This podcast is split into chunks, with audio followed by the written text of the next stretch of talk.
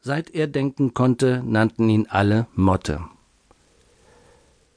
Er hatte gerade mit der ersten Aufgabe angefangen, als die Wohnungstür quietschte. Motte entfuhr ein unterdrücktes Knurren.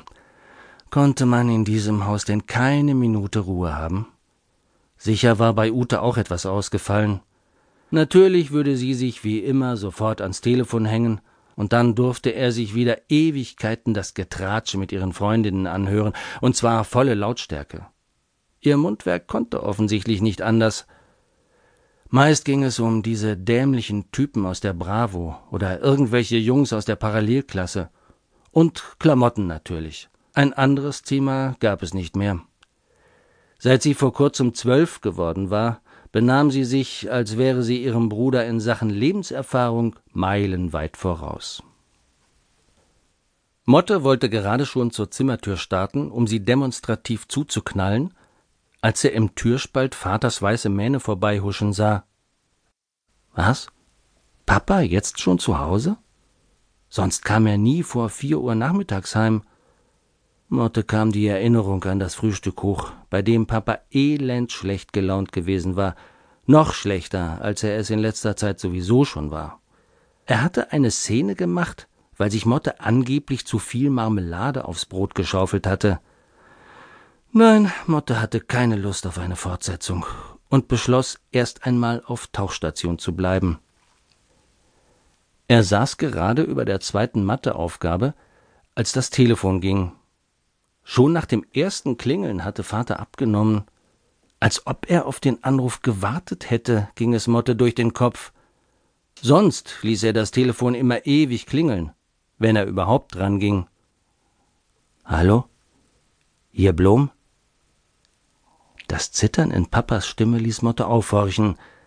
Ein merkwürdiges Gefühl breitete sich in seiner Magengegend aus. Auf dem Flur hörte er Papa unruhig auf und ab gehen. Ansonsten war lange Zeit gar nichts zu hören. Du bist ja wahnsinnig geworden, Peter, ging es dann plötzlich los. Es klang wie eine Explosion. Du bist der Abschaum der Menschheit, wenn du wüsstest, wie sehr ich dich verachte. Darauf folgte wieder eine lange Stille. Ganz leise drang es dann zu Motte Ja, ich habe die E-Mail erhalten. Aber schneller geht es nun mal nicht. Meinst du, ich kann mal kurz so viel Geld locker machen und das alles, ohne dass meine Familie etwas mitkriegt? Wieder eine längere Pause. Dann hörte er wie aus weiter Ferne Gut, du kriegst die Million. In vier Wochen.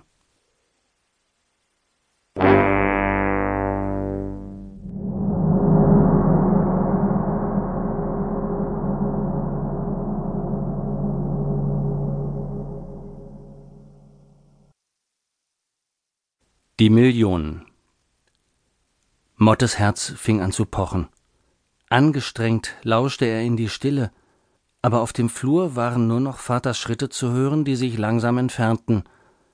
Mit einem lauten Schlag fiel die Haustür ins Schloss. Motte saß wie vom Donner gerührt auf seinem Teppich.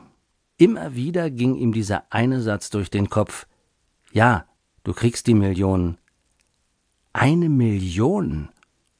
Um was für eine Million ging es da? Wer war dieser Peter?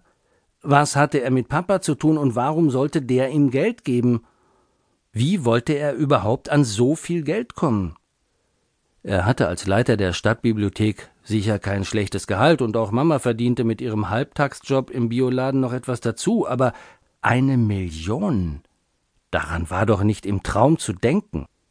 Sie hatten sich gerade erst vor zwei Jahren dieses Ökohaus gebaut, und Motte wusste, dass sie immer noch jeden Monat Geld an die Bank zahlen mussten.